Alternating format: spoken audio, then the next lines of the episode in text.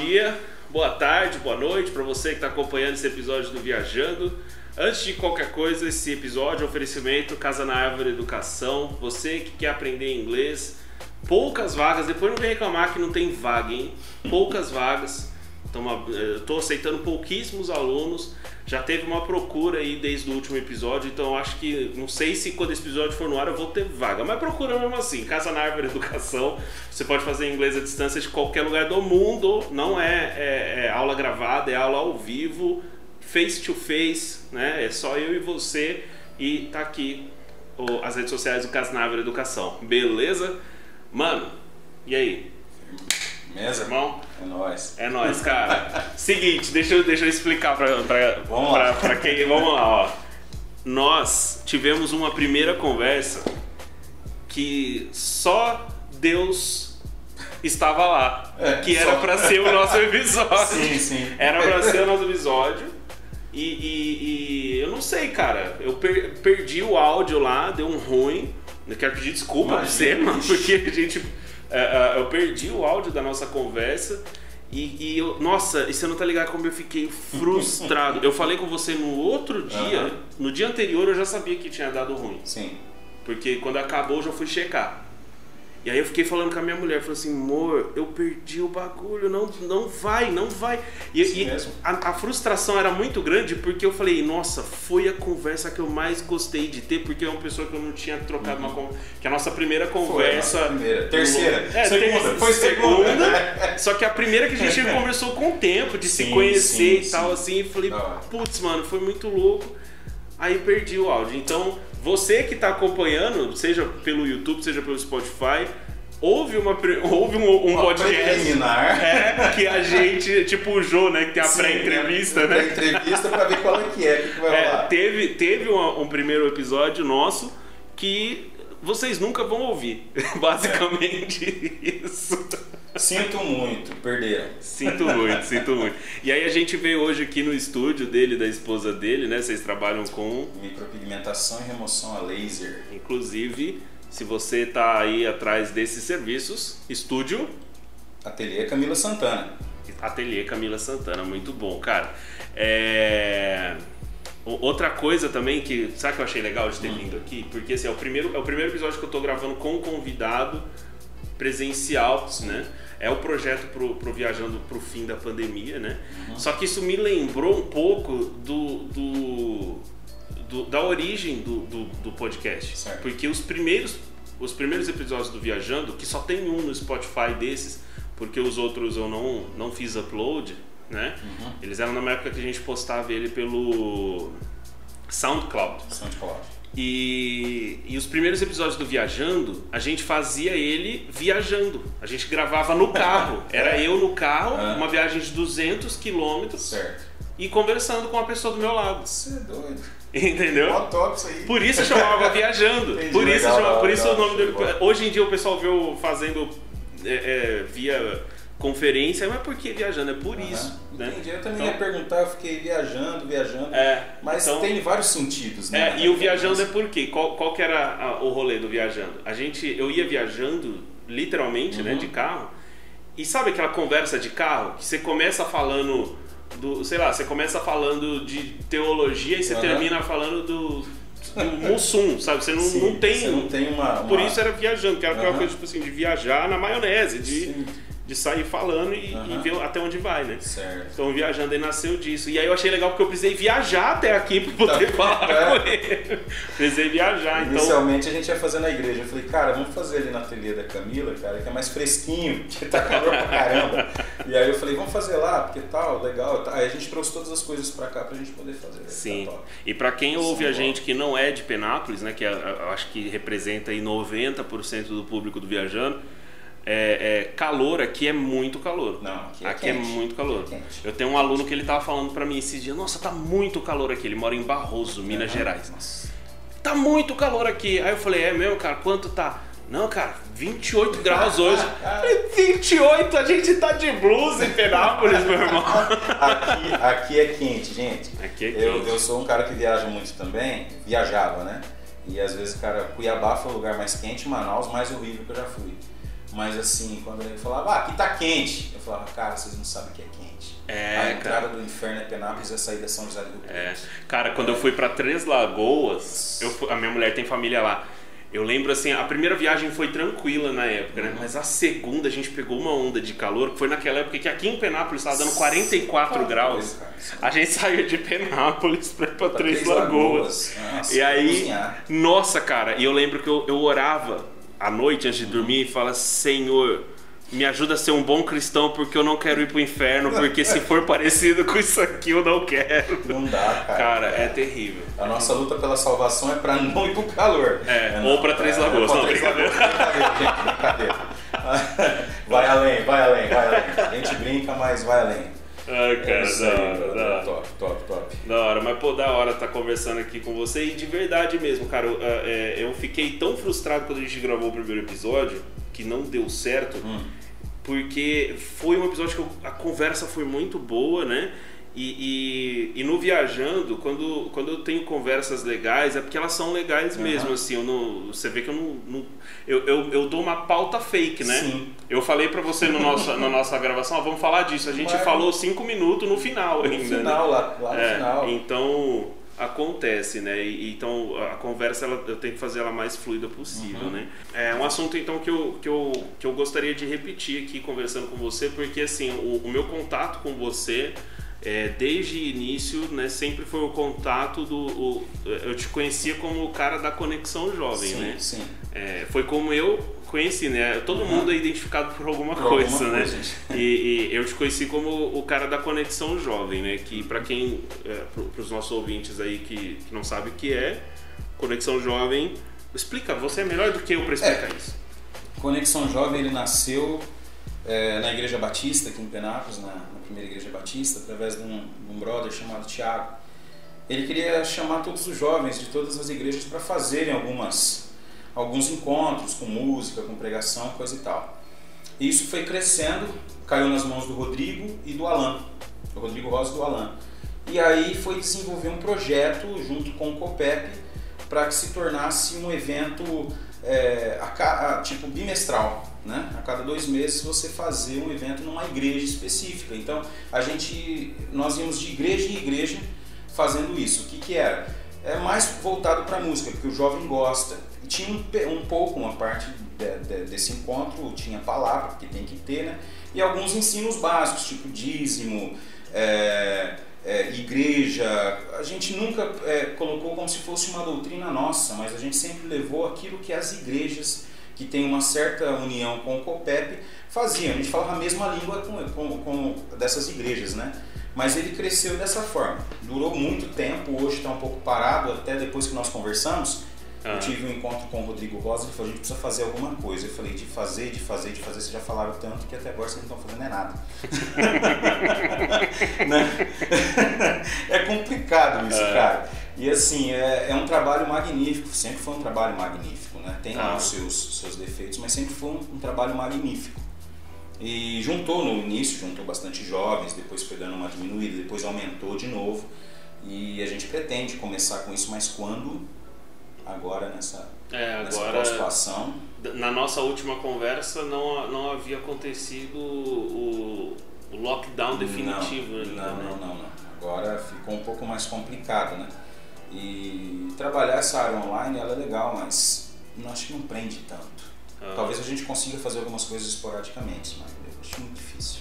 O, o meu medo, assim, da, da. Não no caso da conexão, porque a conexão Uhum. não é uma igreja, né? Mas assim, Não. a igreja online eu tenho esse medo das pessoas se desconectarem, né? Umas das outras, né? Elas se Entendi. conectam tanto online que elas se desconectam umas das outras. Por exemplo, é, você vê dentro de casa, de repente, o seu tio, sua tia, nunca, eles sempre foram, ah, esse, esse negócio de celular, esse negócio de internet, isso aí é, é coisa do diabo, é não sei o que. Você deve ter ouvido falar isso várias vezes, né, irmão? Sim. Aí, é, só que hoje, quando você está com eles, sentado à mesa ou no sofá assistindo televisão, onde que eles estão? Aqui, No celular. no celular.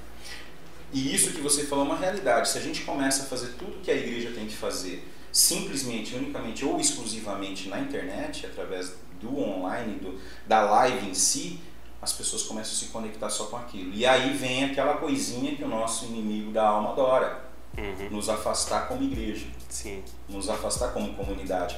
Isso é uma preocupação muito grande. Eu acredito que você tem essa preocupação porque você lidera uma igreja. Sim. Isso... É, tanto que no, no Alvorada é, é, fez um culto online até, uhum. até agora, né? A gente fez semana passada. E a gente vai continuar fazendo online, mas desde que a gente começou, nunca foi. Não foi nem questão de recurso ou que a igreja estava começando. A gente nunca cogitou a, a, possibilidade de fazer cultos com transmissão. Por quê? Uhum. Porque eu vi isso na igreja que eu frequentei antes de, de começar a Alvorada, que é a Refúgio, Sim. Que algumas pessoas se desconectaram. Se né? E, e, e, uma coisa que eu reparava isso, porque lá na, na Refúgio eu ficava na parte de mídias da uhum. igreja uhum. ali, e eu reparava que quando o, o, o louvor acabava, metade das pessoas, pelo menos metade, já tinham saído da live. É. Porque elas, elas ligavam para ouvir música. Sim. Aí no, no, no, na live da Alvorada, duas coisas que eu fiz questão de falar assim, com bastante ênfase. O louvor nosso lá foi duas músicas. Uhum. Eu falei, gente, a gente só tocou duas, tá? Porque se você quiser ouvir música, você pode ouvir o artista original, ele vai tocar melhor que eu, entendeu? Tem toda aquela qualidade. É, então você pode ficar tranquilo que não, não, não passamos nem perto e a gente não, não nos preocupa com isso, tá? E a segunda que eu falei também foi assim: nós não somos uma igreja online, nós gostamos de estar próximos uns dos outros. Nós tomamos café junto, nosso culto é de manhã, Sim. por isso que a gente toma café junto. Se você tem culto à noite, vocês comem X-Bacon junto, sei lá. Sim. Aí, mas assim, a, a, no nosso caso é, a gente toma café junto, nós somos uma igreja é, é, de, de, pessoas que se conectam umas às outras. Isso aqui não é definitivo, é provisório, porque a, a, a igreja ela não é online. A igreja, ela, nós não somos igrejas sozinhos. Sim. Nós não somos igrejas sozinhos. Isso para mim foi uma preocupação. Eu tive muito isso e eu percebi, inclusive, que do Leandro teve essa mesma consciência. Eu nem ia salvar a live do culto, pra você ter noção. Eu é, não ia salvar, cara, porque eu fiquei assim, ó, se quiser participar, esteja lá. Esteja lá. Porque uh, eu tinha esse receio, né, que a pessoa falava assim, não, eu vou, eu vou assistir depois. Mas se for para assistir depois, por que, que eu fiz a live? Não tem sentido. Né? E, então, o, o, eu queria que as pessoas estivessem ali interagindo. O, o, Glória a Deus que eu ouço no culto, uhum. eu queria ler nos comentários. Lá nos comentários. Né? Então, e aí eu acabei salvando a live porque o pessoal foi muito, muito participativo. Eu falei, ah, não. Aí, aí eu amoleci o coração. eu amoleci o coração. Poxa. Ali, ali na Igreja de Nazareno, por exemplo, a gente faz desde o princípio da pandemia, desde o ano passado. No começo, o pastor. Hum, não via possibilidade de fazer. Aí eu, como sempre, com, com essas coisas aqui que a gente trouxe para cá, Deus, como eu falei para você, a gente conseguiu adquirir o som antes da pandemia. Quando a gente foi usar o som pela primeira vez, fechou tudo. foi Doideira, né? Aí eu fiquei pensando, gente, como fazer, como fazer. Aí eu fui pesquisar e falei, olha, tem como a gente fazer as lives do tempo. Por quê? É, se eu fizer da minha casa, é legal. Eu que nem fiz quarta-feira agora, a gente já parou de fazer nas quartas lá é, eu que faço os cultos na quarta-feira, eu já parei de, de, de, de presencial, então vou para minha casa. Eu convido, gente, vem para minha casa, ó, aqui, agradecer por vocês estarem aqui comigo na minha casa, como se vocês estivessem presentes, mas a gente sabe que não é. Uhum. Não é a mesma coisa que eu olhar para o teu olho aqui falando com Sim. você. Não é a mesma coisa que você fazer uma EBD através do Google Meet ou qualquer outro sistema com as pessoas lá, você olhando para a carinha delas e elas participando com você. É você fazer alguma coisa para o celular sem saber o que está acontecendo do outro lado, sem saber se o irmão tem uma necessidade, sem saber como é que está a vida do irmão. Acabou a live, você desliga, todo mundo vai para casa, acabou, Sim. você não sabe a situação do cara do outro lado. É, uma, é um relacionamento frio, né? Igual você falou da IBD, na Alvorada a gente tem a nossa escola bíblica que ela é pelo Spotify, uhum. mas ela é acompanhada de uma live. Certo. Né? E, e, e por, por, causa dessa questão do contato. A gente uhum. fala, não, tem o Spotify, mas tem a live. Inclusive amanhã a nossa live, né? Sim. né? E a, a, a live para responder as dúvidas do isso. pessoal, para ter isso, porque o, esse momento de pandemia transformou a igreja numa parada muito é, é, fria, né, no sentido de relacionamentos, né? E, então é, é, complicado, sabe? O, o, quando, a gente começou a fazer a, a, no, na, na Alvorada, a gente começou a publicar as pregações do Spotify e aí eu dei uma parada de publicar as pregações e eu publicava as, public, eh, publicava as pregações propositalmente três semanas depois. Uhum. propositalmente, Sim. que era para as pessoas participarem do culto, né? E eu tenho pessoas que ouvem o, que eu tenho retorno de pessoas que ouvem o canal Spotify da Alvorada, hum. que são de outras cidades, né? Isso é Só que eu falei não, a prioridade é quem está aqui, né? Quando eu estava conversando com o Leandro ontem, né, na nossa gravação, que eu falei assim, cara, é quando o quando acabar a pandemia, eu vou parar Sim, de fazer live. Tem, eu vou parar. Porque ah, eu não quero uma igreja online, eu quero uma igreja que as pessoas estejam conectadas umas às outras. Ah, mas eu sou de outra cidade, então procura uma igreja na sua cidade. Sim, Por quê? Sim, Porque sim. quando você precisar de aconselhamento, eu não vou na tua não casa. Não vai dar para fazer. Entendeu? Ah, você vai me ligar, a gente vai conversar, mas a gente sabe que uma das coisas que, que Jesus tinha era contato Sim. E, sim. Ele, e, e, ele tinha esse desejo de fazer o contato. Volta a repetir a respeito lá do, do centurião, Senhor, tem o meu servo lá que está assim, assim, não, vamos lá na sua casa. Não, não, não, não, não precisa, eu não sou digno de que entrei em minha morada, coisa e tal, mas Cristo queria ir. Sim. Não, mas tudo bem, a fé daquele homem moveu a Cristo, Cristo fez o que fez, o homem foi curado, beleza, mas o desejo de Cristo é estar tá próximo, era, era, era tá com a multidão. E Cristo ele quer estar tá próximo de seus próximos, como Sim. assim? Como assim? Cê, igual essa história do, do, centurião. Aí ele manda o centurião ir com a palavra e acontece certo. um milagre. Ele poderia mandar o mensageiro de Marta e Maria e ir com a palavra e curar Lázaro também. Mas não, mas ele foi lá. Ele queria, tá? Então, assim, é como eu sempre digo, eu aprendi dessa forma. É, Deus, ou Jesus Cristo, ele não trabalha com multidão, ele trabalha com pessoas. Sim. Uma das coisas, ele podia estar em multidão, mas a, a, o acontecimento era com pessoas específicas. Uhum. Então a gente precisa ter essa cultura das pessoas, porque eu acredito que esse período que nós estamos passando de igreja online, separado, isso vai começar a criar aquela dificuldade novamente da pessoa retornar à igreja. Sim. E é uma das preocupações hoje dos pastores quando falam de lockdown e fechar a igreja. É uma das preocupações. Sim, sim. Porque ele tem medo, ele não sabe como é que vai ser isso. Existem vários coaches que ah, faz isso, faz aquilo, faz aquilo outro. Mas isso não é uma fórmula exata. A fórmula exata é o evangelho e a forma como você aplica isso para essa pessoa. E a forma como você tem um contato com os seus. Agora, você vai deixar isso se tornar algo é, de um devocional de manhã, de um devocional à noite, online, de um culto online. E se você começar a trabalhar essa matemática, a gente vai ver isso que você falou. Pessoas de fora, mas os seus. Os seus não vão estar nem participando às vezes. Exatamente. Perdeu interesse. E os meus vão estar acompanhando outro, da, da, outra. É, exatamente. Então. É, é, é, muito complicado. Isso acaba até virando também um pouco de, de alimento para o ego, né? Eu lembro assim, Exato. assim que, que teve uma outra igreja que eu participei que quando come, começaram a fazer live muito antes de pandemia e só, apesar da live não ter, tipo assim, não ter uma preocupação técnica nem nada, mas tinha live, né? E, e, e, os caras ficavam muito alimentados com a quantidade de visualizações, Exato. sabe?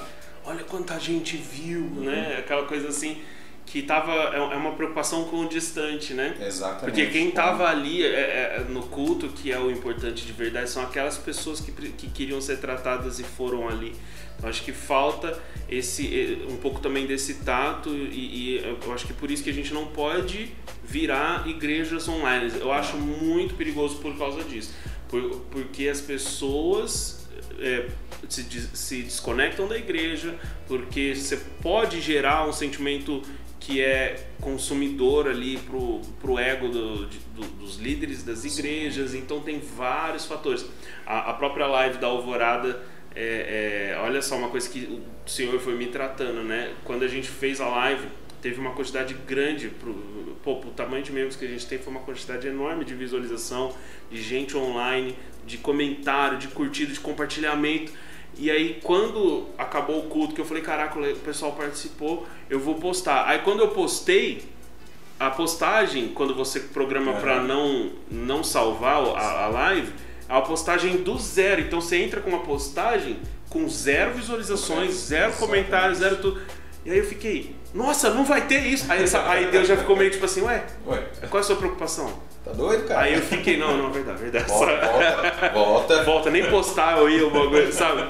Então acho que tem um pouco disso também, sabe? Tem que ter todos cuidado. Mas na conexão, eu acho que a live, por causa da. Porque a conexão não é uma igreja. Não. Eu acho que funcionou bem pra caramba, cara. Não, aquelas 12 horas de adoração foi, cara, foi. Foi Foi loucura, primeiro passo. Só que foi teve um projeto mais de alguém, Deus. Teve mais alguém, você conhece mais alguém que fez isso na pandemia? Porque, para quem, pra quem tá acompanhando, deixa eu só explicar.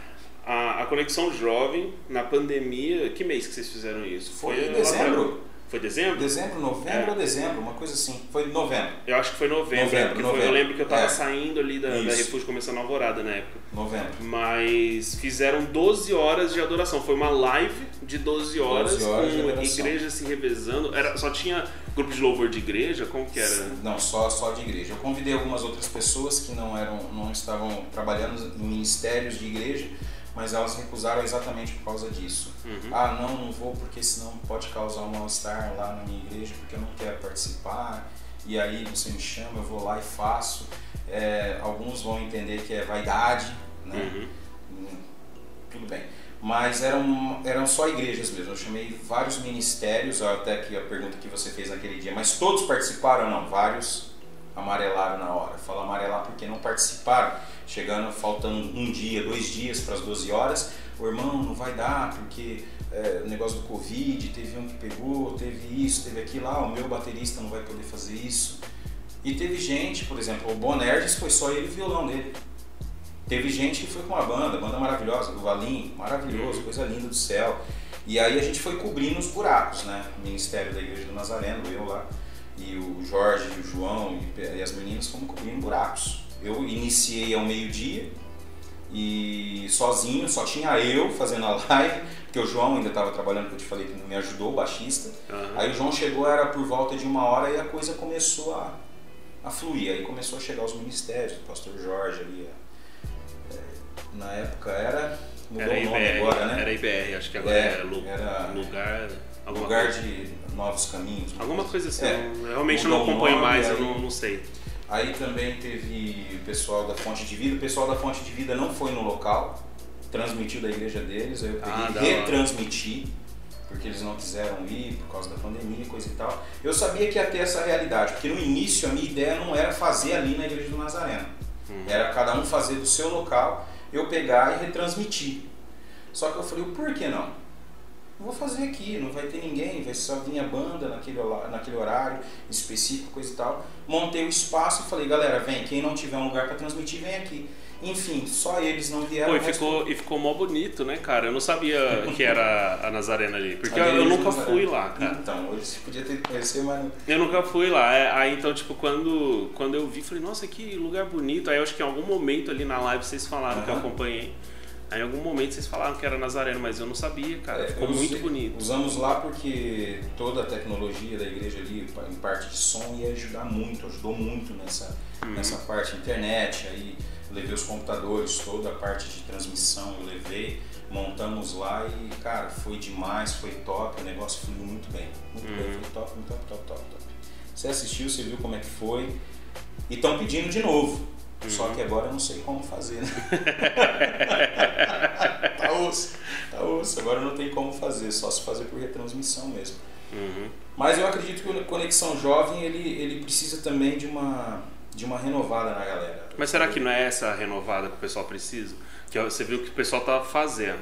Aham. De repente, cara, o pessoal vai criar essa, essa gana, sabe? Eu acho que de, de repente esse momento de pandemia para conexão vai ser um, um- sabe aquele passo para trás que você dá para dar impulso. De Pra repente, poder começar de repente seja de isso, né? Que é É. aquilo que eu falei na nossa outra conversa, né? Aham. É, é, eu mesmo, eu sou um cara, eu- hoje eu tava vindo pra cá falando com a minha mulher no carro, falando assim, olha, Deus ele me tratou muito desde o dia que eu voltei pra Jesus a hoje, né? Porque eu fiquei um tempo afastado, aí eu voltei em 2016. Certo. E, e lá, assim, é, é, isso, pra mim, assim, eu enxergava a conexão de uma forma muito deturpada. Muito deturpada, sabe? Eu enxergava de uma forma muito errada. E Deus foi me tratando, sabe? De, no sentido de falar, poxa, não é isso, né? É. Muito por causa também da forma como algumas pessoas, aquilo que eu falei na nossa outra Uhum. conversa, né? muita, muita gente é, é, lidava com a conexão de uma forma que a mensagem chegava em mim, que era deles e não da conexão, Exatamente. era, era uma parada tipo assim, não, o pessoal vai lá pra alimentar o ego, é Rock in Rio Gospel, sabe? O pessoal passava muito isso. Eu, eu, eu ouvi isso, Rock in Rio Gospel. Sim. Então foi uma parada assim que eu lembro de um, a única vez que eu toquei na conexão, e aí o pessoal da banda da igreja que eu toquei depois ficou naquela coisa assim, até agora ó, ninguém tocou melhor que a gente. Eu ficava, gente, para que isso, sabe? Então Deus foi tratando isso, né? É, foi o que eu falei para minha mulher hoje vindo para cá, né? Eu falei assim, cara, eu, eu tô lendo um livro que chama Homem de Verdade do Richard Phillips. E, e no livro ele fala assim: Eu tenho vergonha do homem que eu era há 10 anos e eu não vejo a hora de daqui 10 anos sentir vergonha do homem que eu sou hoje. E, e, e eu falei pra minha mulher, falei assim, o sentimento que eu tenho hoje, que eu tô indo lá para gravar com o uhum. Carlos, é esse. Eu tenho vergonha do homem que eu era 5 anos atrás, em 2016. tá ligado? Porque eu falo, mano, por que, que eu tinha aquela cabeça? E eu não, te, não vejo a hora de ter vergonha de quem eu sou hoje também. Olha, eu vou falar pra você que no começo do Conexão eu tinha uma vaidadezinha assim, porque a gente sempre tem uma vaidade, né? eu não sou lá aquele grande músico, gente, a gente vai falar de música também. Eu não sou o grande músico, eu toco violão por necessidade, porque na igreja não tem quem toque violão. Eu canto por necessidade, porque na igreja tem poucas pessoas que cantam. E talvez Deus realmente tenha me colocado para essa função. E antigamente eu não entendia dessa forma. Antigamente eu entendia que aquela situação precisava da minha pessoa, certo? Sim. Aí eu virei e isso foi mudando logo já no terceiro ou no quarto Conexão Jovem. Que aí Deus foi me tratando daquela forma, irmão, assim, é, como eu te expliquei. A gente fazia, é, eles faziam um sorteio e na hora, ali no Conexão Jovem, quando acontecia, eles faziam um sorteio de músicos. Uhum. Então, um músico de cada igreja participava de um período, que era o período pós-palavra, que era aquele período onde você trazia uma canção, você, o próprio ministério que nunca tocou junto, vocês vão escolher uma canção para encerrar a palavra do pastor que está pregando. Uhum. E ali Deus me tratou durante quatro vezes que eu fui sorteado para ser vocalista, por incrível que pareça. E aí eu falo assim, mas por quê? Mas por quê? E os caras começavam, ah, isso é marmelada, mano. É porque você faz parte do negócio. É que eu já ouvi tanta coisa disso aí, cara, que uhum. meu quebrava a gente por dentro. E aquilo lá foi me tratando e a vaidade saiu. Que eu já não via mais a necessidade daquilo. E isso eu levei para dentro da igreja também. Porque a igreja não tem necessidade em si. A música, como eu sempre falo, a música é um meio, não é um fim em si mesmo. Uhum. Ela tem a sua importância, principalmente litúrgica, porque o que a gente canta as pessoas carregam para o resto da semana e talvez a palavra que foi pregada ela vai ali durante um dia, um dia e meio, já, já acabou, mas a música fica. Uhum. Então o que a gente fala na música tem, muito, tem muita importância, mas ela não é o mais importante no momento do culto. Uhum ela transforma vidas. Teve muita gente que já foi. Eu mesmo, como eu falei da minha conversão, eu fui. Eu, eu, eu, eu, na realidade, eu me convenci, me converti. A minha conversão foi ouvindo Linkin Park, mano, como eu falei da outra que vez. É, Nambi, o nome da música, eu fui procurar ah, depois. Ah. Mano, aí você fala, foi através da música, não foi através daquela coisa que todo mundo falava, foi pelo amor e foi pela dor. Não, não foi nada disso. Uhum. Foi ouvindo uma música que nem cristã era, que me trouxe um start eu já estava namorando a Camila, Camila, pai dela pastor, tipo pastor família, e eu comecei a entrar naquele negócio. E foi através da música que isso começou em mim. E através da música hoje eu, eu, eu passo a mensagem de Cristo, porque a gente tem o cuidado de fazer isso. E uma das coisas que a gente sempre pedia no Conexão, gente, tenha coerência.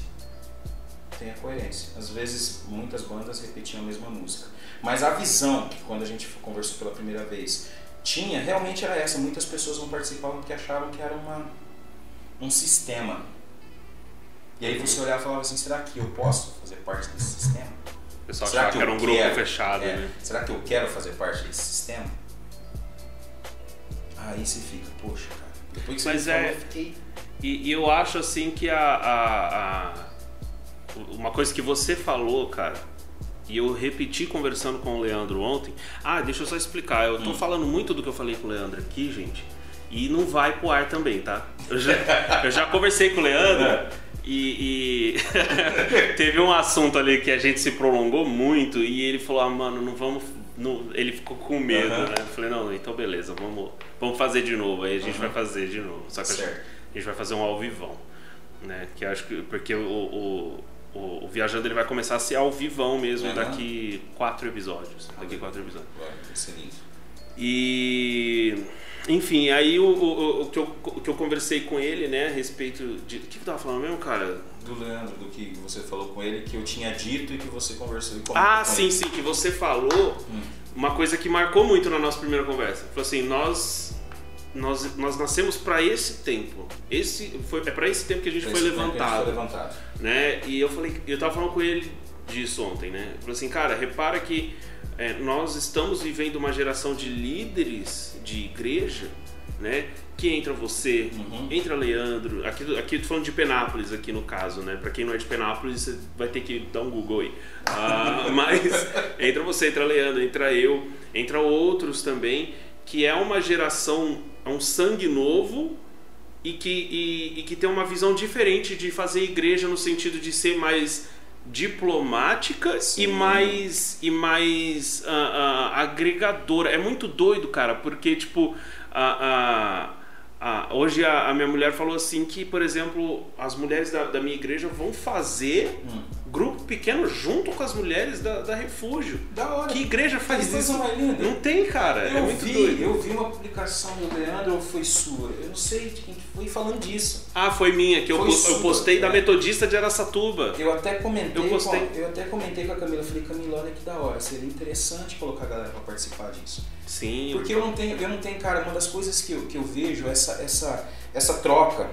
Porque isso que a gente está fazendo aqui não é um bate-papo, é uma troca Sim, sim. de conhecimento, uma troca de vida e uma troca de valores.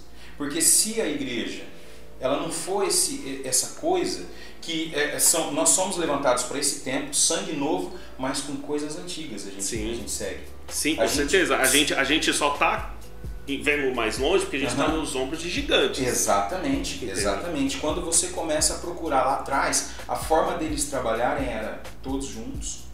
Você via a história de muitos pregadores lá da- do- do- do- dos puritanos que eles trabalhavam juntos. O grupo de santidade, quando nós falamos de Wesley, aquele grupo de santidade Sim. lá no começo, foi ele e uma galera tudo junto. Que depois cada um tinha a sua, ah, vamos dizer, sua nacionalidade, né? Ou sua Sim. igreja em si, sua, seu grupo e tal, mas eles sempre estavam juntos trabalhando a respeito de um assunto, que é o É, sangue. essa postagem que você está falando, é prova, eu acho que é dessa que você está falando, que a- uma igreja de Aracatuba, né, de um pastor Uhum. que é amigo meu também, dessa nova geração Sim. também, que está fazendo uma diferença gigante lá na Metodista.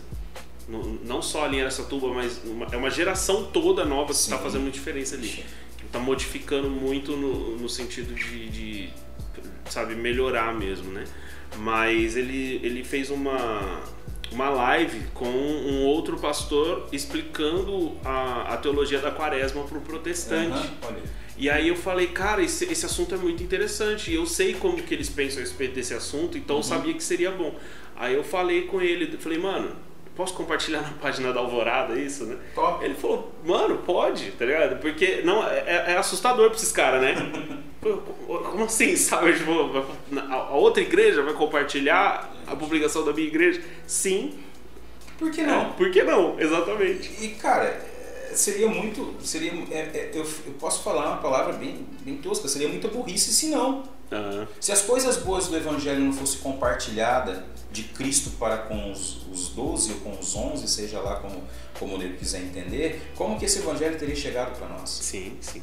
Se aqueles lá não tivessem compartilhado esse Evangelho um com o outro, como teria chegado até nós? Sim, mas de repente essa é a mentalidade que está nascendo hoje, né? Eu, eu falo de hoje, sim, de pandemia mesmo, é uma coisa Sim. ultra recente e que de repente vá fazer uma diferença numa conexão jovem, não só numa con- mas por que, por que eu falo da conexão? É porque isso mostra uma união que ganha vidas. Porque a nossa geração, a, a- nossa geração e a geração mais nova que a nossa, é, eles, eles não estão longe de Jesus porque eles odeiam Jesus. Eles estão longe de Jesus porque eles não conhecem. Eles não tiveram nem oportunidade de conhecer Jesus porque viram a igreja se batendo tanto que não tiveram oportunidade de conhecer Jesus. Você tem noção, lá na página do Conexão Jovem, é pouco, tem, tem bastante gente lá na página e tal. E lá tem alguns ali onde as pessoas colocam ali comentários, aqueles comentários fixos, e tem uma- um- umas três pessoas, olha, eu me converti através do Conexão Jovem, eu, eu, eu, eu fui, eu restaurei a minha aliança através do Conexão Jovem. Então assim, é um trabalho que, que realmente visa esse, essa realidade. E esse Conexão Jovem, ele, quando, quando ele começou a crescer, ele foi mudando um- um- a mentalidade de pessoas. Uhum. Por isso que também ele chegou ao ponto de ameaçar o pensamento daquela igreja que a gente conhece retrógrada, que tipo assim, não, peraí, esses caras estão fazendo isso, daqui a pouco isso vai virar uma igreja. Uhum. Nunca foi a intenção, ao contrário, a gente não pedia dízimo, a gente pedia oferta e explicava, o seu dízimo você devolve na sua igreja, que é o lugar importante, que é o lugar onde você se alimenta. Aqui você vem passar um tempo com seus irmãos de outra igreja.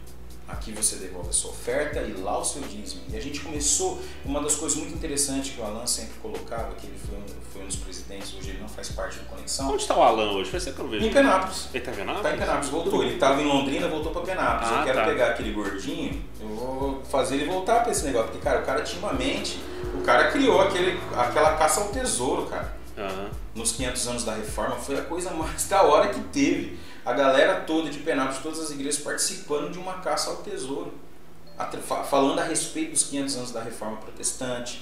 Cara, foi muito, foi muito da hora. Eu nunca imaginei que ia ter aquela proporção quando ele falou e deu a ideia.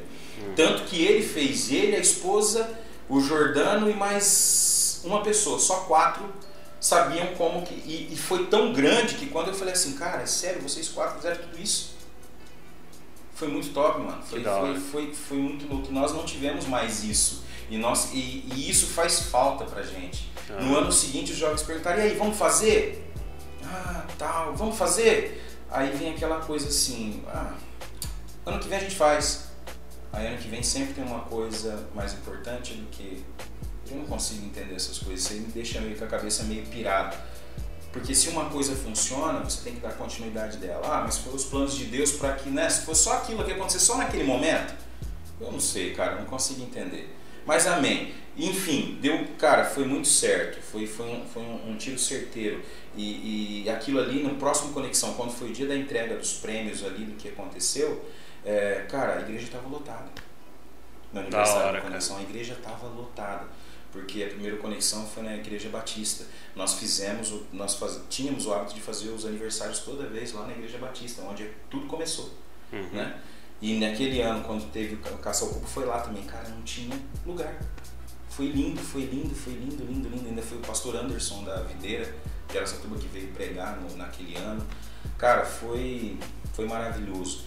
E a gente fala disso com saudade, porque você vê aqueles jovens se entregando em meio a uma, a, a, uma situação que naquele tempo já tinha começado, jovens se dispersando, através dos hormônios, aquela coisa toda, mas o jovem ele se dispersa muito fácil. Sim. Mas ali não, eles, eles perguntavam, oh, acabou hoje, quando vai ser o próximo? Aí você já agendava o próximo. Nossa, legal, beleza. Ia chegando o próximo, a gente fazia as divulgações e aquele negócio arrebentava e crescia, crescia, crescia. E quando você chegava na conexão, tava assim. Era lindo, cara. Lindo, lindo, lindo, lindo. Eu falo era porque a gente espera que quando retome, retome com essa força. Sim. Retome com essa vontade. Isso que você falou é muito interessante. Será que este momento não foi um momento de reinventar, de realmente dar o passo atrás e começar de como era agora? Sim. Porque eu falo isso, cara, porque é o seguinte, é...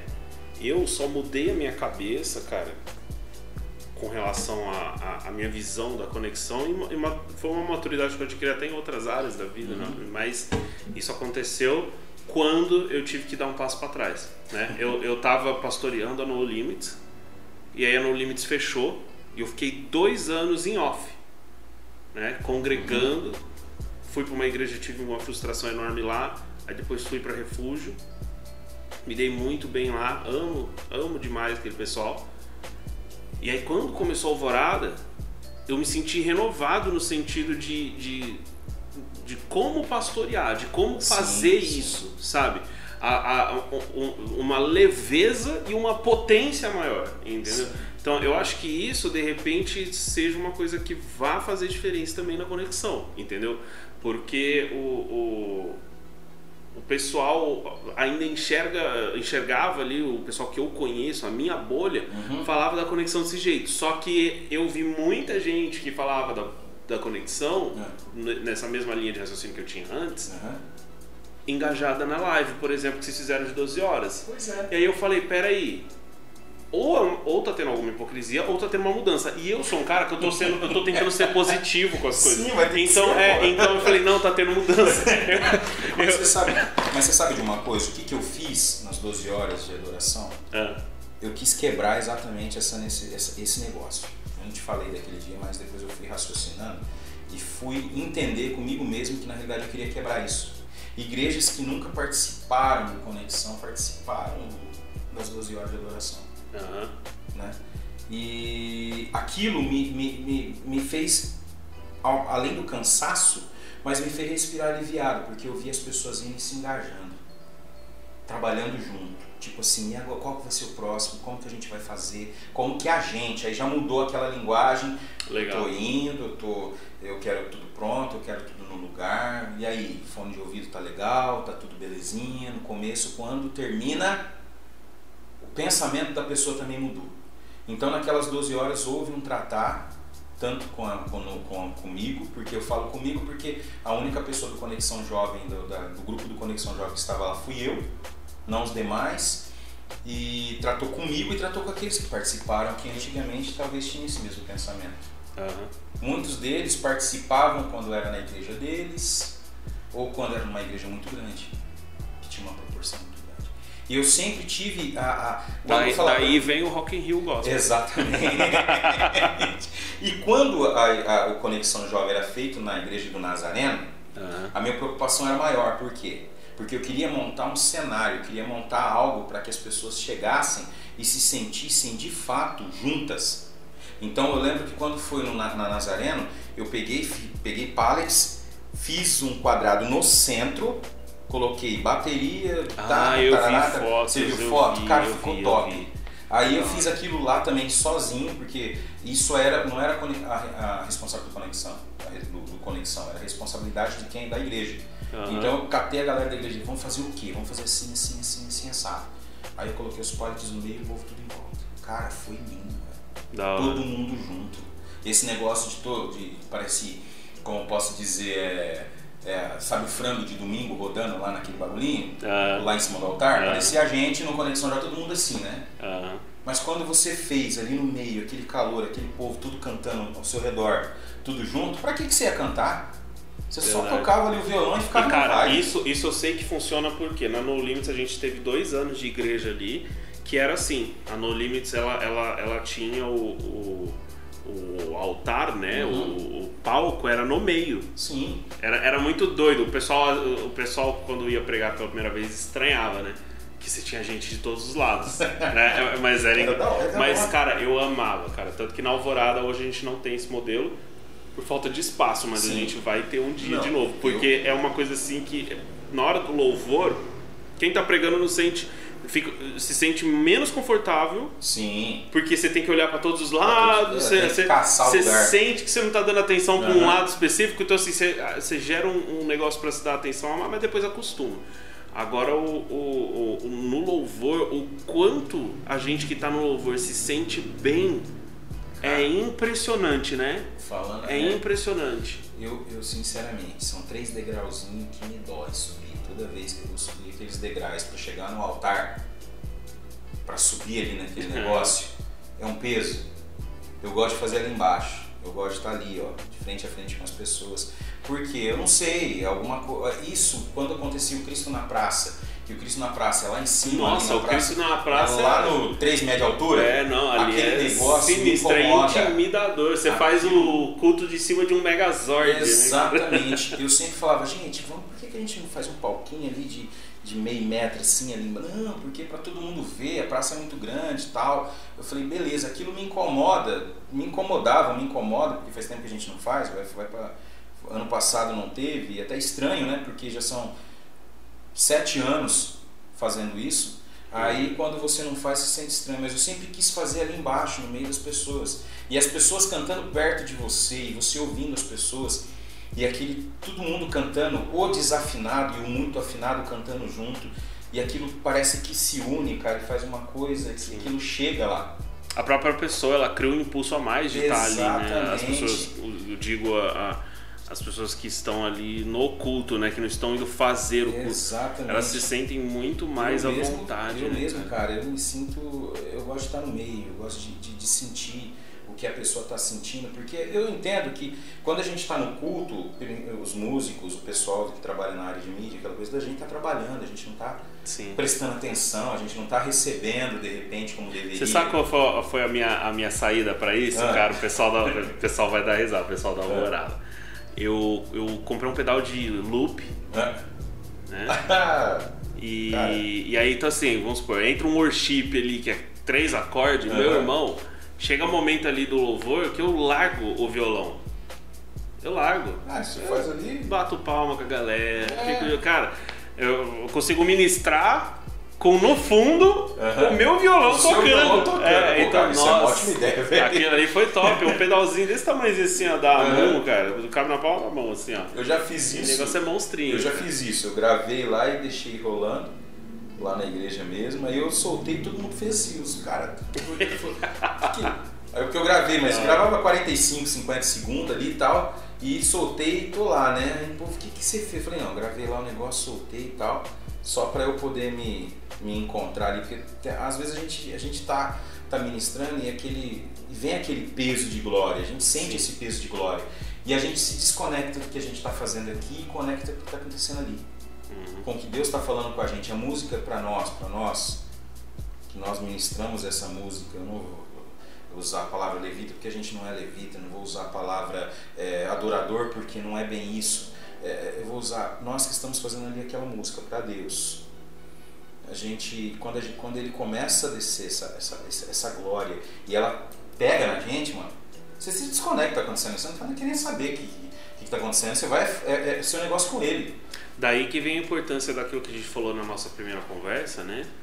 Que uma pessoa, para estar no, liderando adoração cantada, né? Eu, eu tenho isso eu chamar de adoração Sim. cantada, né? Mas tanto faz como você vai chamar de música. ou- é, mas eu, eu, eu gosto do termo adoração cantada, mas para liderar ali, a- a- que a gente comentou, né? Que essa pessoa, ela tem que passar mais tempo com a Bíblia do que com o violão, né? Bem mais. Porque é, é, eu já fui questionado e na época, inclusive, eu não soube responder.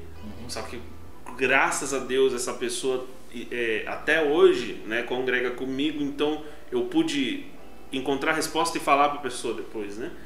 Ah, de, de- do porquê que não.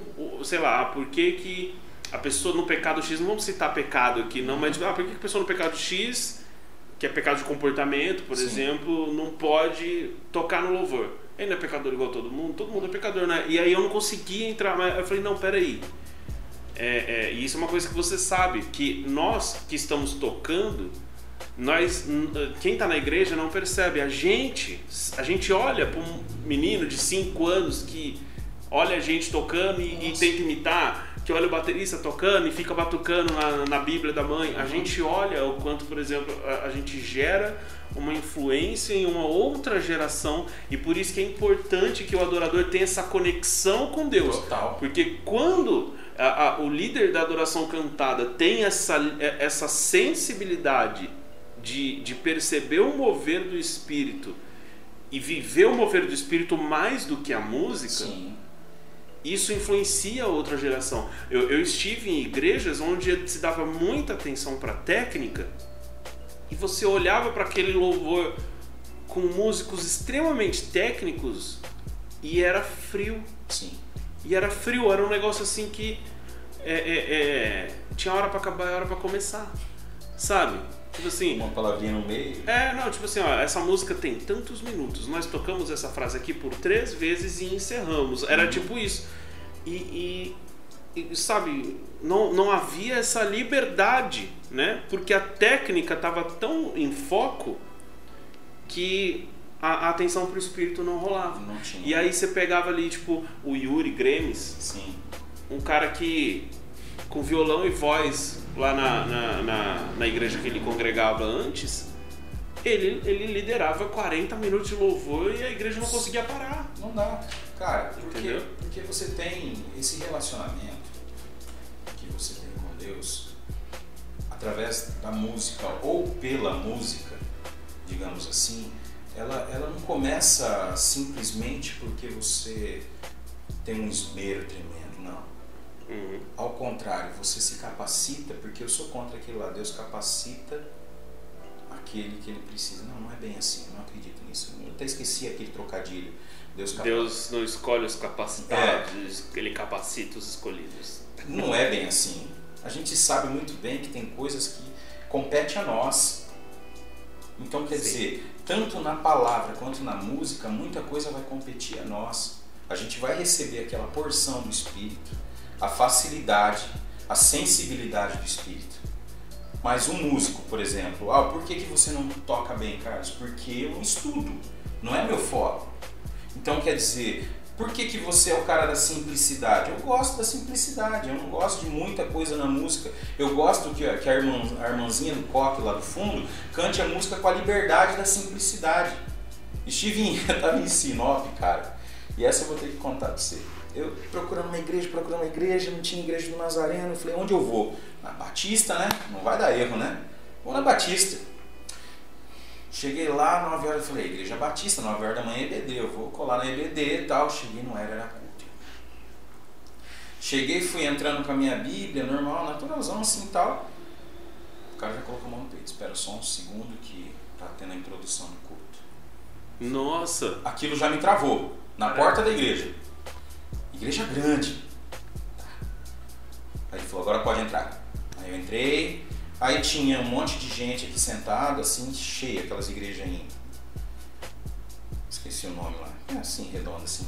Anfiteatro? É, tipo um anfiteatro, que ela descia um pouquinho assim, o cara lá no meio e tal. Aham. E aí eu fui sentar, e eu vi que tinha uma moça sentada, o único lugar que tinha era do lado de uma moça.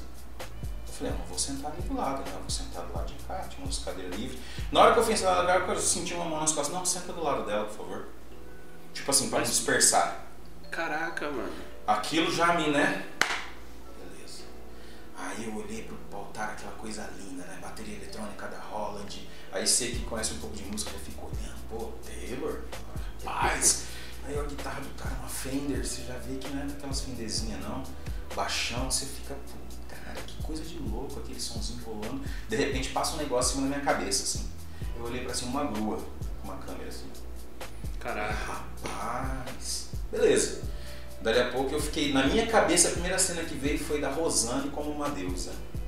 Eu falei, só faltava ter uma máquina de fumaça e ser uma loira lá do meio assim. Alano, deu outro irmão.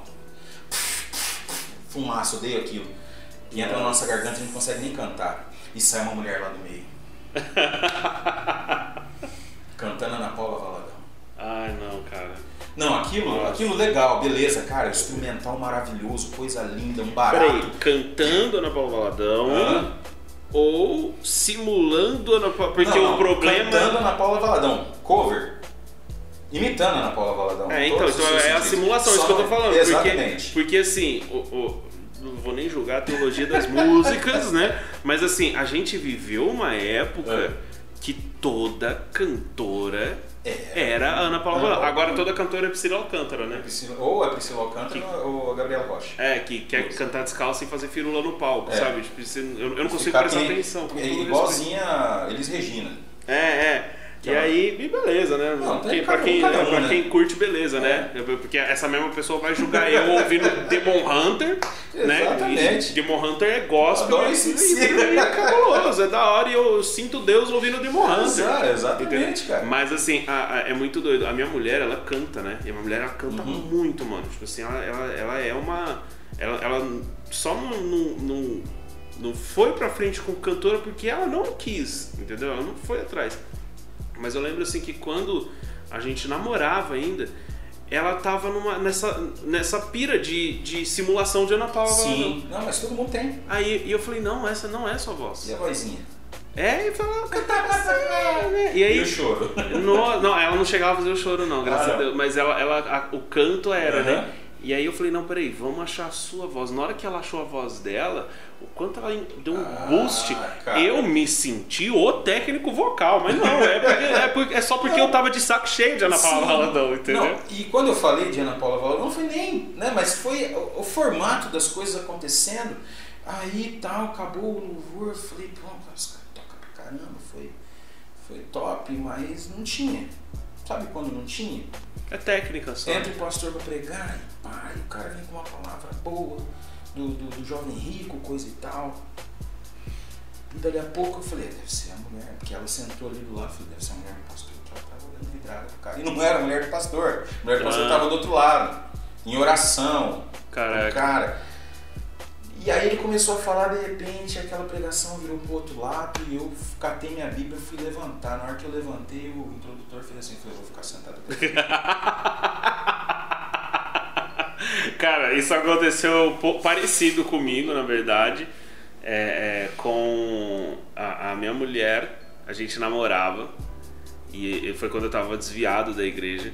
E ela falou assim: Ó, eu.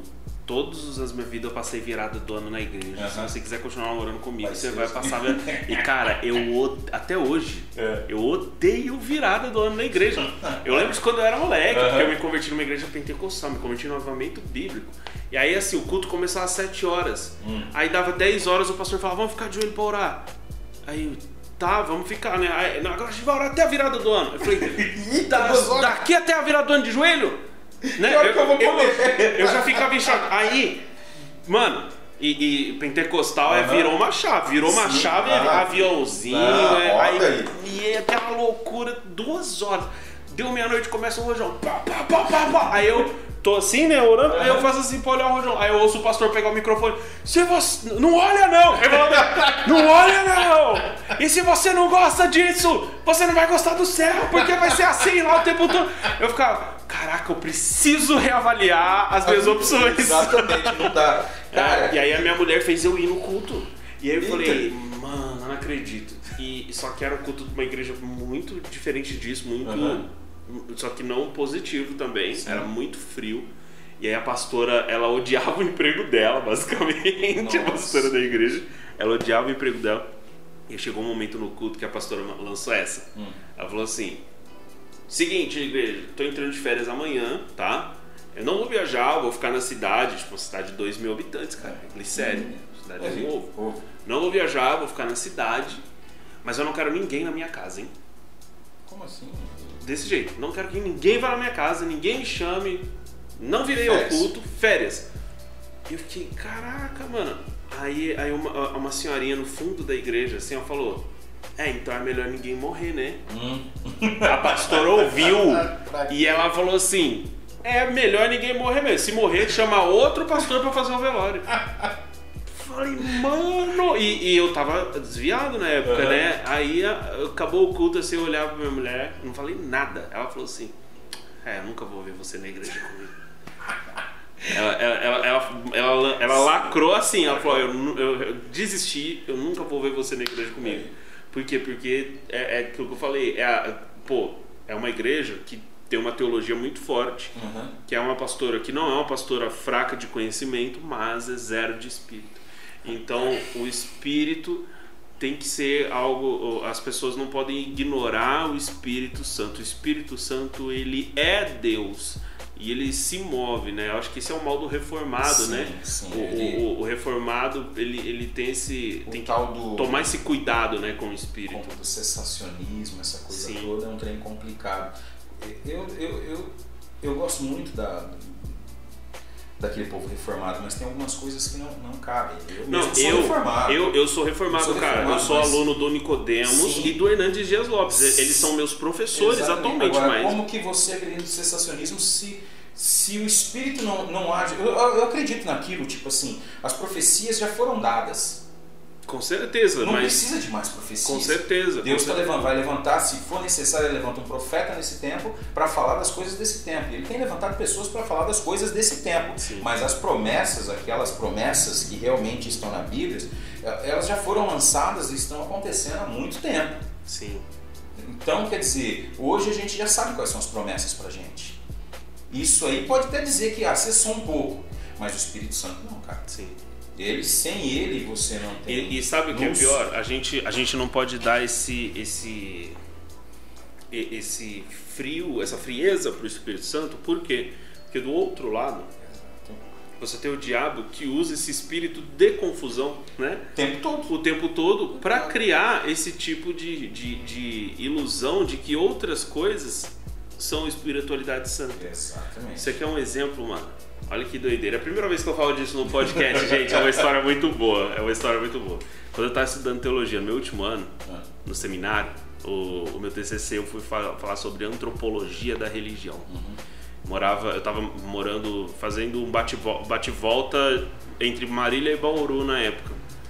Aí em Bauru eu tive a oportunidade de ir. Eu fui em várias, vários cultos de outras religiões, né? Em Vários, vários. Fui na Umbanda, na Quimbanda, fui na Umbanda, vi o Zerê baixando, fui na Quimbanda, vomitei, passei mal, não consegui dormir à noite. Foi ter, cara, a Quimbanda foi tão terrível. Não, a Quimbanda foi tão terrível que esses tempos atrás, agora na pandemia, agora no ano Uhum. passado, eu tava assistindo um documentário sobre o Carandiru. Aí passava assim, ó, a câmera nas celas, aí É. tinha uma cela que tava tendo um- um- um- um- uma sessão de Kimbanda. Uhum. Eu não consegui ver no documentário. Eu pulei, falei, não, não, não, Não, não. não quero ver Isso não, não. não quero. Eu pulei no documentário, cara, de Olha tão só. ruim que foi. Mas aí, olha o espírito de confusão, né? Foi no Santo Daime. Santo Ah, Daime não era bom. conhecido na época. Não, o Santo Daime não era conhecido Não, na época. Que não- hoje em dia Aham, a maior galera sabe, né? É. E o Santo Daime, pra quem não conhece, o Santo Daime, eles tomam um, um- um chazinho. Vou explicar. Era um culto, parecia um culto. Parecia um culto. um culto. Que era um, era um galpão, assim, num sítio, né? Bem isolado, lá entre Bauru e sei lá que cidade. Acho que era Pederneiras, a outra cidade. E. E, e aí o, o culto, no sentido de culto, se parecia muito com os cultos pentecostais. Sim. Parecia muito. Aí o pessoal começou a fazer uma fila assim, e aí tinha um cara lá colocando um chazinho verde. Aí eu falei, ah, deve ser a Santa Ceia deles, né? Sim. Aí, é. aí eu entrei na fila. Aham.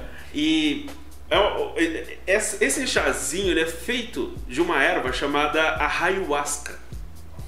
O nome eu não sabia, não. Mano, eu tomei assim, ó, bateu, na hora que bateu no fundo do, do, do, do- do estômago, assim, eu ouvi o Axel Rose gritando no meu ouvido, assim, "Ah!" sabe, eu ouvi o Axel Rose. E cara, eu comecei a suar muito frio e eu olhei pra porta do galpão e ela começou assim, ó, começou a diminuir. Cara de gnomo. Eu, come... eu, ela- eu saí correndo, olha que cena ridícula. Eu saí correndo do lugar, alucinado, e aí tinha o pessoal rodando, ninguém percebeu Não, praticamente. ninguém vê.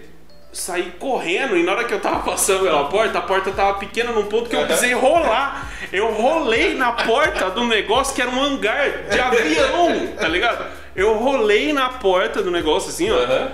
E aí eu fiquei do lado de fora lá, sentado num tronco de uma árvore. Eu nem sei se era um tronco, às vezes era um cara que achava que era um tronco também, né? Aí fiquei lá sentado no tronco, suando frio. Por um tempo que pra mim pareceu uma eternidade. E eu não lembro de mais nada, eu só lembro depois de eu no carro indo embora. Ontem eu vi. Eu não lembro de mais, eu só lembro assim que eu, eu, eu passei tão mal que eu só lembro assim de um, em um momento específico eu no carro já indo embora assim e, e foi a coisa mais louca do mundo. E, e eu soube que eu fui sortudo, eu, eu É. soube que eu- porque normalmente o cara toma aquilo além das alucinações. Que o cara, tipo, porque assim, você fecha o olho, você não consegue fechar o olho, cara. Não, não dá. Você fecha o olho, você tem alucinação, o negócio é Sim, terrível. nem louco. E, e- Só que assim, além das alucinações, a pessoa tem diarreia. Você acha? Eu não, cons- eu não tive diarreia, graças a Deus. Imagina que terrível. Cara, eu já, vi, eu já vi muita gente falando isso aí, cara. Bem louco. Até Terrível. ontem eu tava assistindo o Rios lá, aí eu gosto de ver o do André Valadão, porque ele é muito sarcástico, cara. Ele faz aquela cara de nada assim. Aham. Aí o cara falou, cristão pode tomar santo daime, pastor? Aí ele, pastor, cristão pode. Ô filho, você não é crente não, filho. Faz essas perguntas não. Você é doido, rapaz. Vai alucinar É, o Espírito e- Santo. mas chapa o na, Espírito na Santo. época eu não sabia o que, que É. era, cara. E eu olhei pra aquilo, eu, cara, eu juro pra você, cara, eu achei que era tereré, mano. eu, eu falei, que da hora, os caras tomam Santa Ceia com erva mate, né? Vai. Só que, só que assim, o jeito que eles tomavam, eu falei, não, acho que aqui você tem que tomar a erva, né? A erva. Aí eu, eu- pra, eu- pra mim era erva mate, cara. Eu, do eu, eu- porque ninguém sabia o Pô, que, que era o é Santo Daime. né? Isso foi 2011, 2011, 2012. Esse negócio aí. Aí depois teve aquelas tretas de gente que morreu no Santo Uhum. Daime. Aí, depois ficou conhecido, mas na época não era e passei por essa, Olha, olha.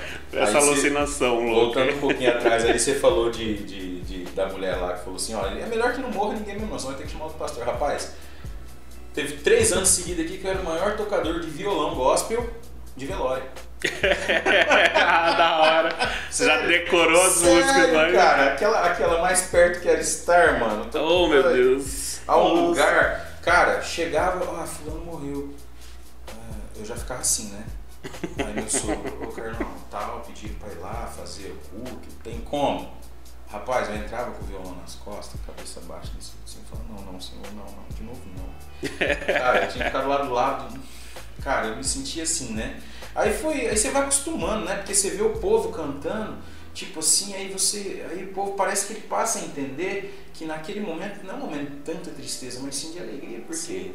Se é a certeza de que o cara tá ali dentro tá salvo, ele vai estar dentro. Mas quando você tem esse ambiente, tá tranquilo. O problema é quando você Ah. vai fazer um ofício fúnebre e a família tá, tipo, beijando o morto. Cara, Ah, não, eu falo, mano, você beijou o morto, você beijou um cadáver. Eu fico, eu fico em choque, eu não consigo.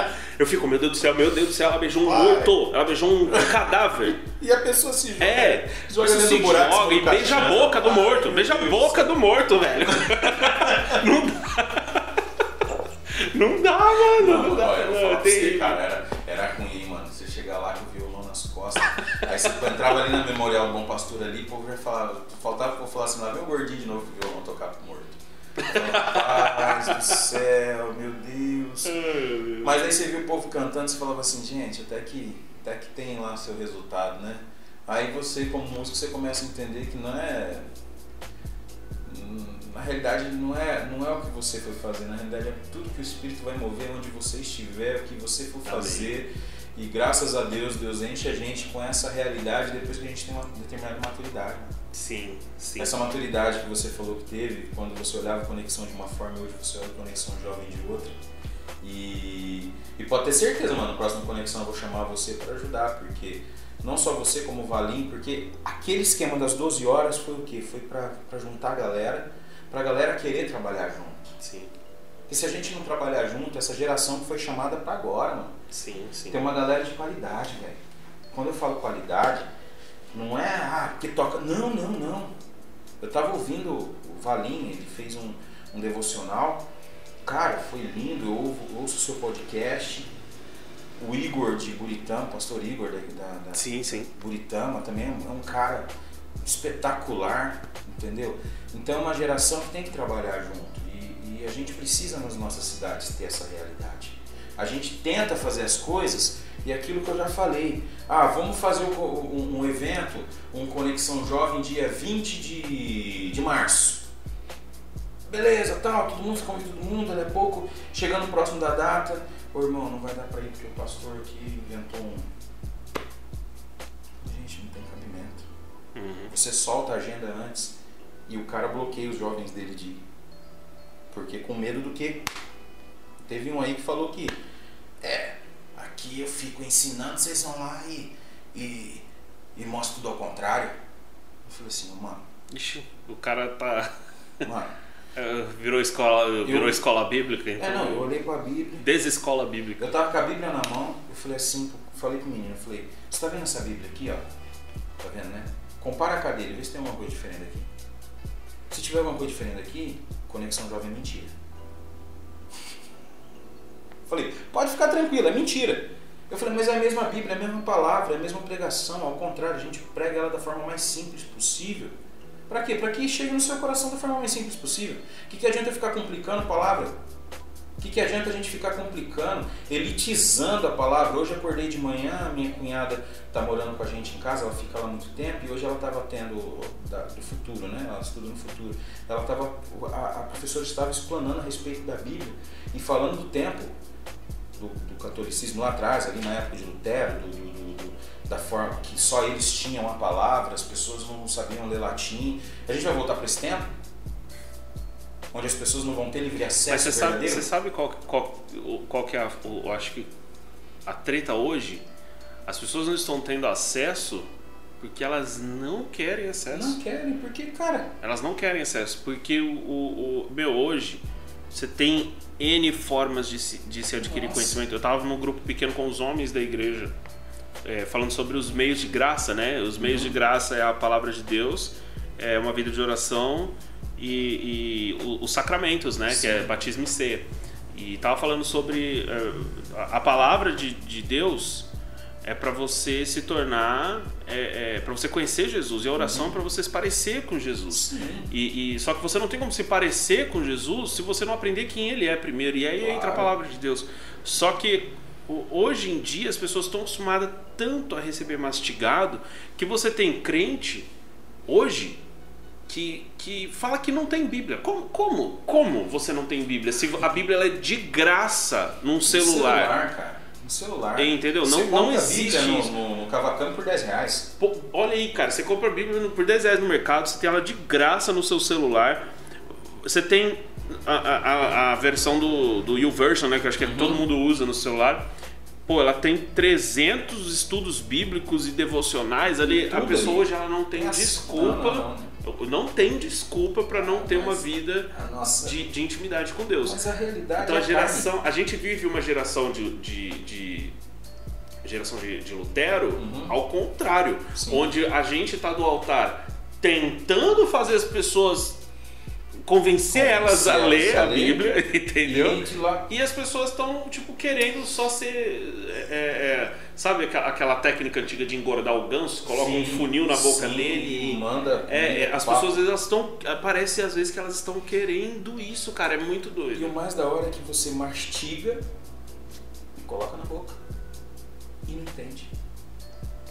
Aí você chega e fala assim, cara, tudo isso, essa semana inteira, eu passei espairecendo, em oração, buscando a palavra, lendo livro, lendo, lendo até teses, às vezes a gente pega para ler de alguns de alguns puritanos, até dos mais recentes, daqueles que, tipo Nicodemos, Hernandes Dias Lopes, pessoas que você sabe que é uma referência de fato de evangelho, aí você pega os seus livros, aí você pega a sua Bíblia, aí você ora, aí você e quando você chega no altar, você entrega tudo aquilo, as pessoas ainda não entenderam.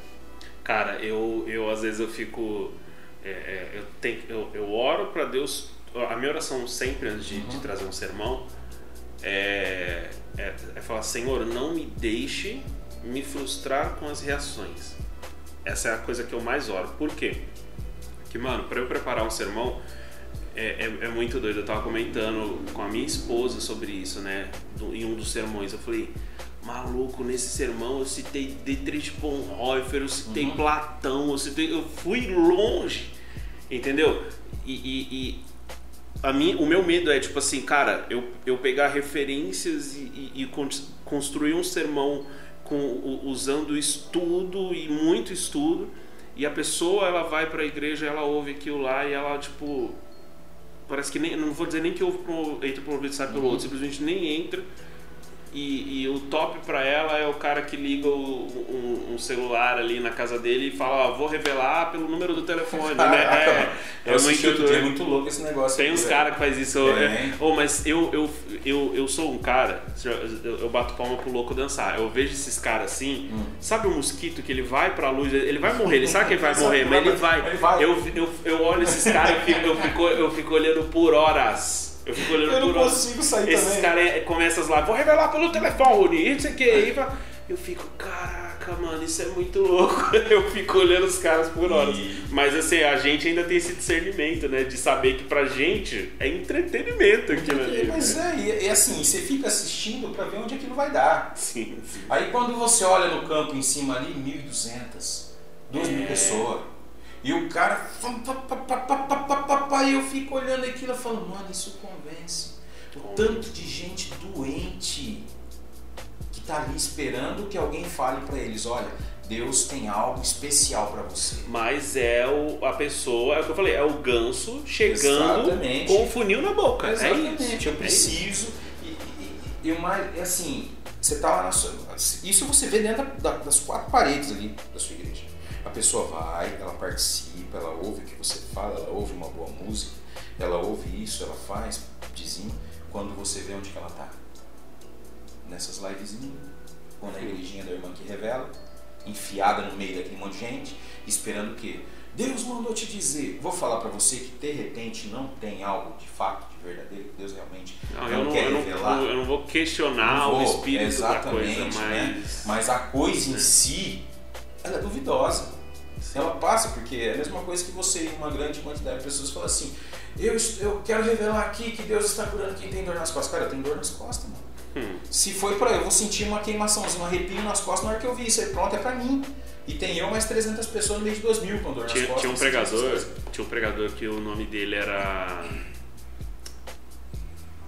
Yosef Akiva. Já ouviu falar Youssef, dele? já, sim. Ele, ele falava que era judeu e tal. Muito e, amigo tipo, ele nem, é, e nem judeu o cara era. Eu lembro É. que uma vez eu fui num culto dele. Aham. né? E o cara, tipo, usava técnicas de, de- Sabe, técnica de indução, tipo.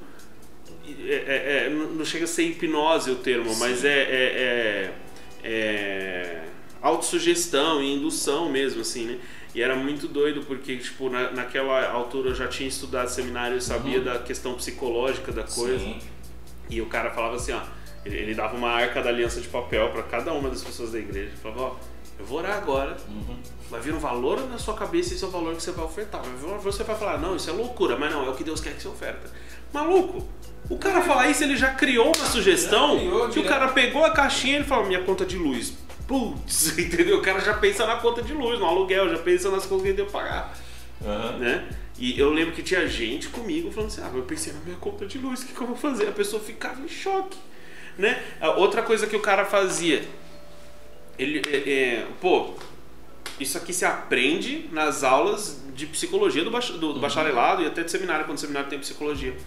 Que é assim, ó, você tá pregando, você tem uma visão da igreja, que a, a, a igreja às vezes não tem noção do quanto a gente consegue entender o espírito Sim, dela. sim. Você que tá no culto e que não tá e que tá com, com pouquíssima vontade de estar no culto, a gente sabe que você tá com pouca vontade de Sim, estar tá na sua cara. a gente, a gente sabe, tá ligado?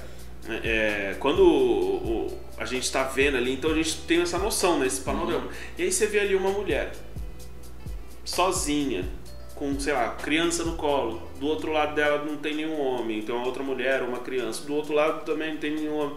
Cara, é batata É o cara chegar lá e falar assim: Você, irmã, Deus mandou falar que você não tá sozinha. Aham. O marido dela pode ser alcoólatra, pode estar doente, pode ter morrido, pode não ser convertido. Qualquer um desses cenários vai fazer Ganhou, essa mulher quebrar. ganhou, ganhou, quebrar.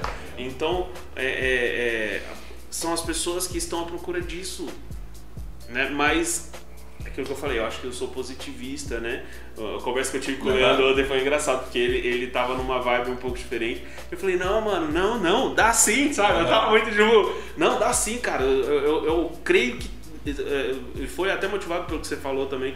Pô, a gente foi levantado por esse tempo e ó, é, a gente é Elias, sabe? Que todos os profetas estavam rendidos, ah, mas a gente é Elias e poucas ideias, vamos pra cima, é isso mesmo, e vamos fazer cair fogo.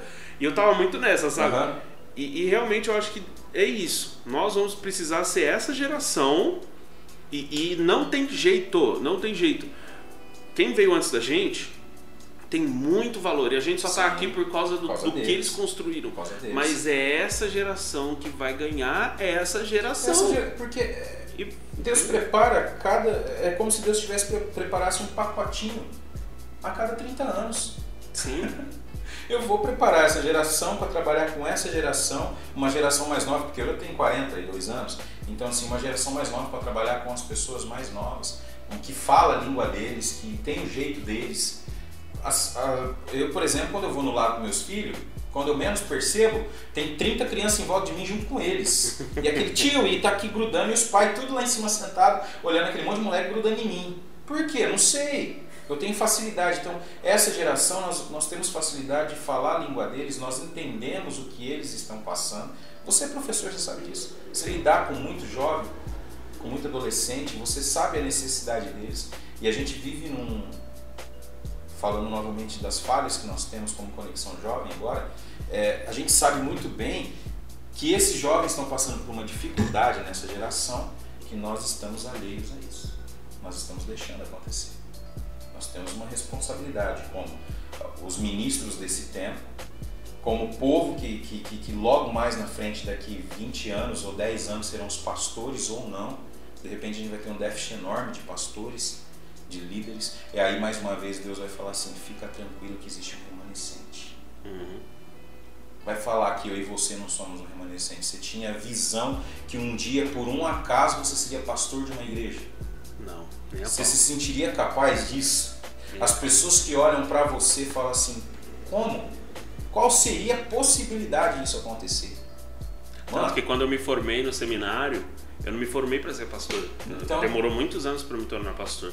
E eu, eu, eu, eu me formei porque eu queria conhecer mesmo. Tanto que a, a- é engraçado, a minha foto, se eu achar a foto vai aparecer na edição.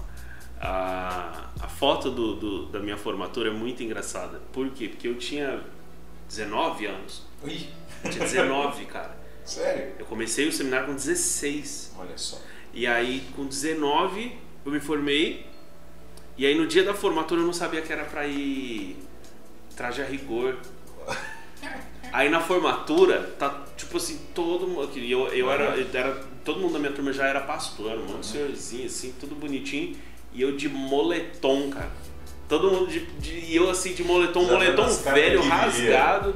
É, cara, é muito doido. E Não, tipo assim, mas- hoje eu olho pra aquilo ali, eu lembro daquilo, né? E falo, caraca, mano, é, é, é o mesmo espírito. Exatamente. É o mesmo espírito, né? E, e- eu, eu não faço isso pra chocar, mas tipo assim, eu, eu. não ligo de. O jeito que você tá me vendo aqui agora é o jeito que eu vou pregar no- em, em algum domingo por aí, porque eu, eu realmente. é, sabe, eu fui pregar numa metodista há, há alguns meses e. E eu lembro assim que o pessoal deu- tomou um choque, falou pra ele vai pregar, porque tipo, eu tava com coturno, eu Aham. tava. Sabe, coturno, coturno militar mesmo, Sim. assim, sabe? Eu tava totalmente do jeito que eu, que eu gosto, que eu me sinto à vontade. E foi assim minha formatura também. Eu tava de moletom, né? Aí você vê a foto assim, eu largadaço, descabelado. de- parecia que tinha acabado de acordar, cara. Você vê, Muito essa, suave. essa é a mensagem que você traz desde lá, é um espírito que cabe em você desde lá, que não mudou, que se, que claro, ele cresceu, mas ele continua com a mesma essência. Verdade. Se você perde isso que Deus tem pra você, o que, que você ia ser? Mais uma marionete do sistema? Verdade. É complicado, mano. É complicado. Então, por isso, eu, eu continuo. E eu acredito nisso a ponto de viver exatamente isso. Deus nos chamou para esse tempo. E é nesse tempo que nós vamos fazer o que tivermos que fazer. Aquilo que Ele colocar na minha e na sua mão, é nesse tempo que a gente vai fazer.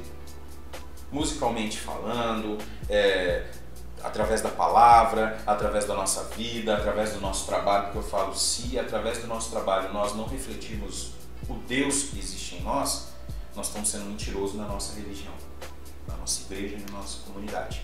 Então, ou você reflete quem você é logo, ou você vai se esconder atrás daquela da batina dos, dos, dos grandes que estão por aí fazendo o que estão fazendo essas atrocidades que estão fazendo. Esses dias mesmo uma menina perguntou para mim, tio, achei muito da hora isso aí. Você é pastor? Eu falei, não. Você parece. Eu falei, por quê? Não, porque você fala de Cristo. Não, tudo bem, mas Que- você é que pastora? bom, cara. Eu falei pra ela. Ela falou, não, tio. Eu falei, mas parece. Ela falou, por quê? Eu falei, porque você fala de Cristo.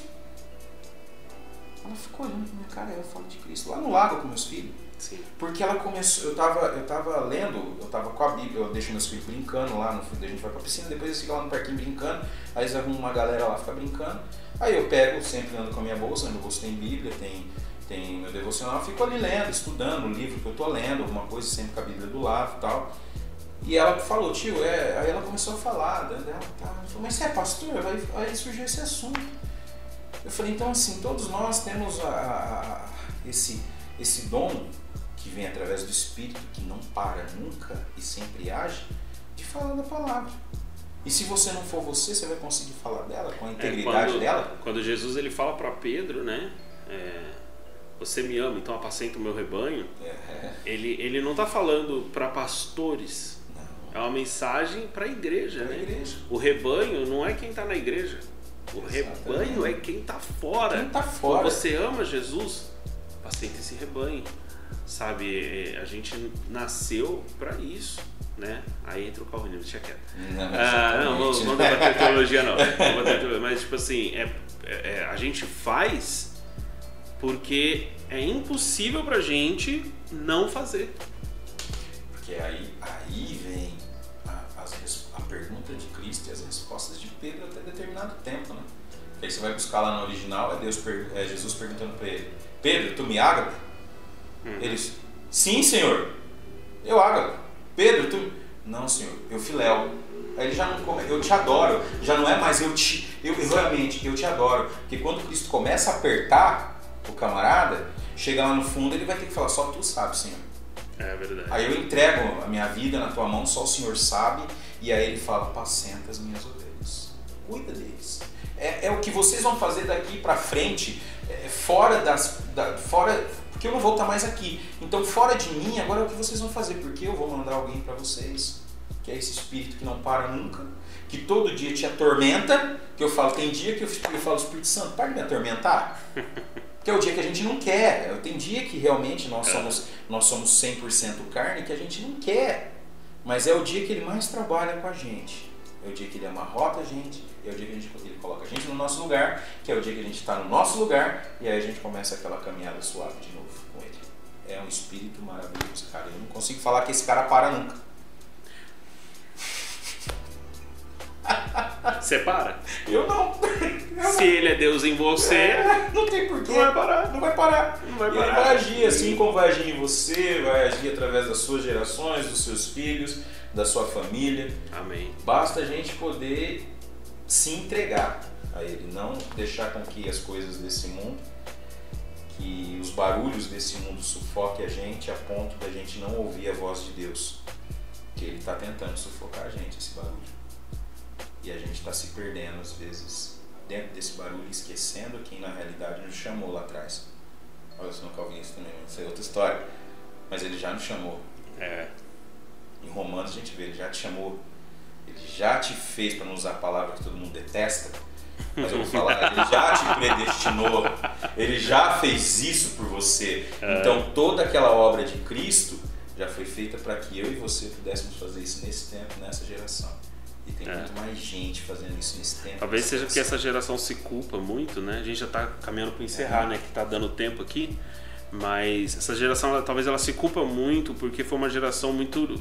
É, é teve muitas liberdades, né? Muito acesso. E, e você citou Pedro, né? Uhum. Pedro precisou ouvir de Jesus, né? E, é, você, você me ama. e, e precisou falar para Jesus três vezes que amava ele, uhum. porque tinha uma ferida em Pedro que precisava ser fechada.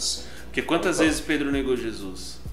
Da mesma, as mesmas perguntas, mesmas três vezes. Né? Então Jesus ele, ele, da mesma forma que Pedro nega Jesus três vezes, Jesus e olha só que interessante na maioria das Bíblias hum. esse trecho ele diz assim: Jesus restaura Pedro. Exatamente. Você me negou três vezes? Então me diga que me ama três vezes, e apacenta o meu rebanho. Basicamente o que? Você vacilou? Beleza. Você me ama? Uhum. Apacenta o meu rebanho. Acabou. Vai, vai parar de errar? Não, Pedro errou.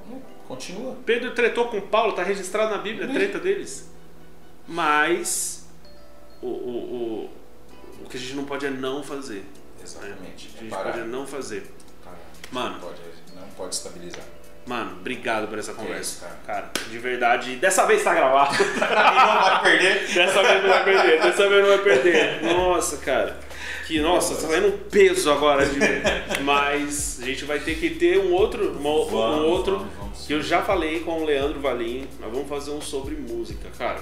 eu quero, só que eu quero o, o nosso, e o nosso hum. vai ser ao vivão já. Vai ser, Beleza. Vai ser no ao vivão. Uhum. E eu quero, eu quero. Eu ainda não sei, porque foi, também depende muito da pandemia, mas eu quero ver se dá pra gente fazer um esquema roda de violão, cara. Dá, isso aí. É, eu sou o cara que você vai falar assim, cara, não, dá, dá. Então, mas como que a gente vai fazer? Não sei, mas vai dar. cara, eu sou o cara desse, desse tipo assim. Deixa, dar um jeito. Deixa sair os primeiros episódios ao uhum. vivo, aí eu vou sentir como que é fazer o, o streaming ao vivo ali, e aí depois a gente, a gente faz o, o sobre música, beleza? Sim, tranquilo. Só chamar. Obrigado você que assistiu nas redes sociais aí pelo YouTube, pelo Facebook. Obrigado você que ouviu no Spotify até agora. E semana que vem tem mais um convidado de peso aqui.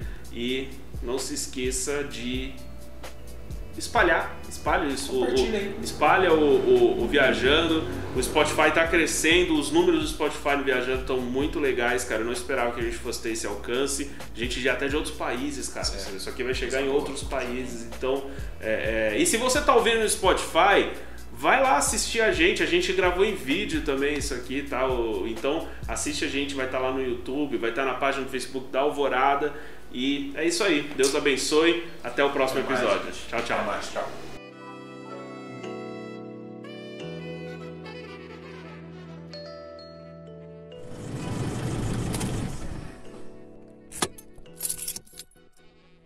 Esse episódio é um oferecimento de.